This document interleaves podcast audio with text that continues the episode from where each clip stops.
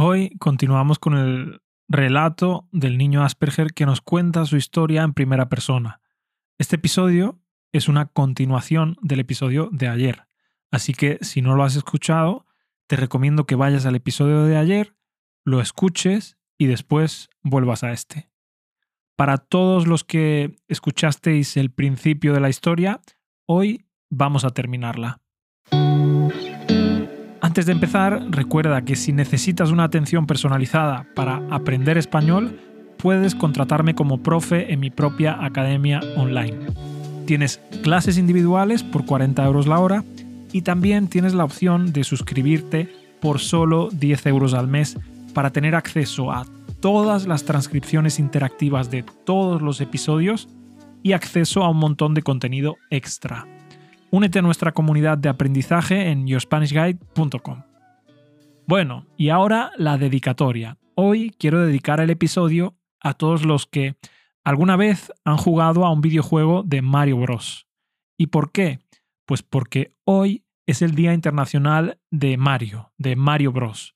¿Sabes por qué cae el 10 de marzo? Pues cae el 10 de marzo porque si separas el nombre, las tres primeras letras son mar, que coincide con marzo, y las segundas letras y o, las que sobran, se parecen al número 10. Y además, hoy es el episodio 310, que casualmente también coincide con el mes 3 y el día 10. Así que me parece una coincidencia maravillosa. Os prometo que no lo había planeado. Pero bueno, en cualquier caso, a los que alguna vez han jugado una partida al Mario Bros, os quiero dedicar el episodio.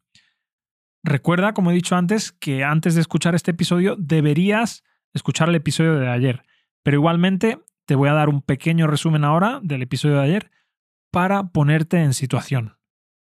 La historia que escuchamos ayer relata la vida de un niño con Asperger que en el instituto se siente atraído por una chica llamada María.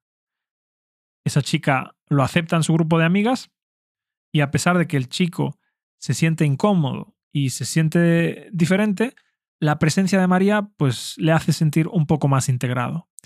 Cuando María le invita a su cumpleaños, él se siente aterrorizado, pero decide ir y decide llevarle como regalo dos entradas para un concierto de Alejandro Sanz.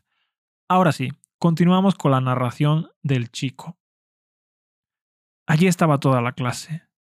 Si era un concurso de popularidad, por el número de invitados, podríamos decir que María había ganado por goleada. Toda la clase y más gente que no me sonaba.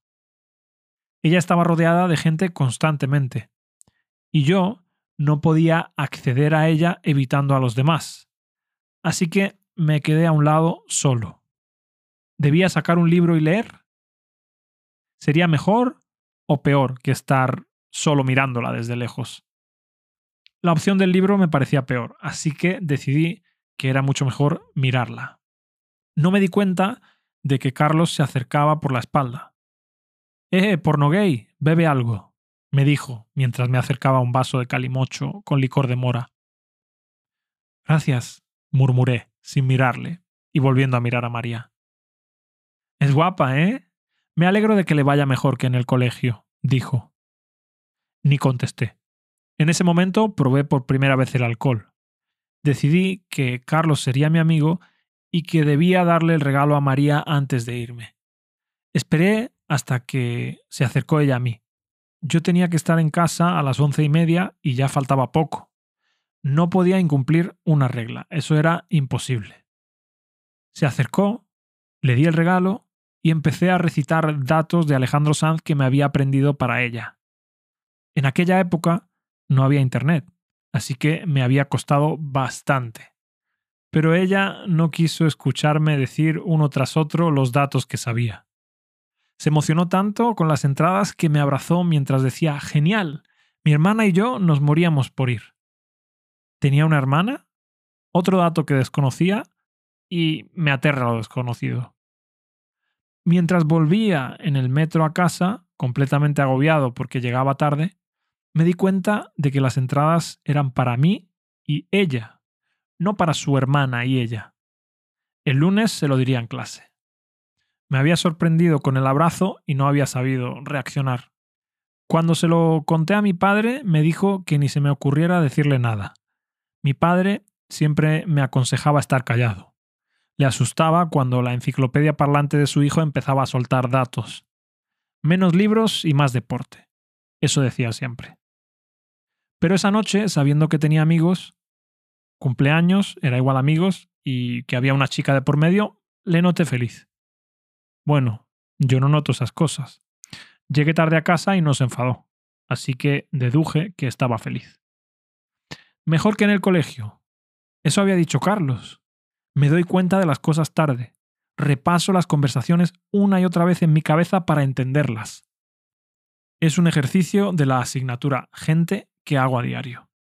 Tenía que preguntarle un día sobre eso. Y al día siguiente lo hice. Estábamos solos en el banco del patio y se lo pregunté directamente y ella se echó a llorar. Mierda, la había cagado. Otro suspenso en gente. Repasé mi pregunta. Era una pregunta normal. ¿Qué hago? Me tengo que ir. Y cuando me empecé a levantar me contestó. Las otras chicas de clase se metían con ella. Mucho. Por su pelo, por empezar a desarrollarse antes, por sus granos, porque su hermana estaba rellenita, por todo. Yo no lo entendía. No entendía nada. Que se metan conmigo es lógico y normal, pero con ella, si es una diosa. Y tal cual se lo dije. Eso y que me gustaba mucho también. Y ella me besó. Allí, en el banco, con gente mirando, con profesores mirando. La aparté, claro, es lógico. Y empezamos a salir. Y ahí conocí a la parte de María que no se veía. Sus miedos, sus inseguridades y su crueldad. Se dio cuenta enseguida de que para mí era mi mundo. Era mi todo. Porque yo no puedo tener relaciones normales. Es todo o nada. Al cubo. A la enésima potencia. Y empezó a probar hasta dónde llegaba por ella. Hasta el infinito. Si no duele, no es amor. Yo lo sabía por los libros y por las películas. Si no duele, no es amor. Y a mí me empezó a doler. Más de 25 años después, aún duele. No voy a decir más que abusó de mí física, mental y sexualmente. Y me dejó. Fue la primera vez que intenté quitarme la vida. Recuerdo a mi madre llorando, infinitamente, un río sin final, un aguacero de pena. Y entonces conocí a Ángel, mi terapeuta, mi guía, mi salvador, mi voz buena. Como veis, todo es blanco o negro. La vida sin gris es más fácil. Me diagnosticó, me dio herramientas para llevarlo lo mejor posible y me advirtió de que nunca cambiaría ni me curaría. Simplemente debía aprender a llevarlo. Y lo llevé. Hasta la universidad solo hubo soledad. En informática había mucho bicho raro y pocas chicas. Un ambiente en el que yo puedo estar más o menos bien. Acabé la carrera a curso por año, con buenas notas, y enseguida encontré trabajo. Nunca cambié de empresa. Los cambios para mí son horribles. Pero como mi vida entera era el trabajo y era bueno, pronto empecé a hacer dinero. Y ahí conocí a Sandra. Sandra ha sido un constante ir y venir en mi vida. Ha venido cuando ha querido y se ha ido cuando ha querido.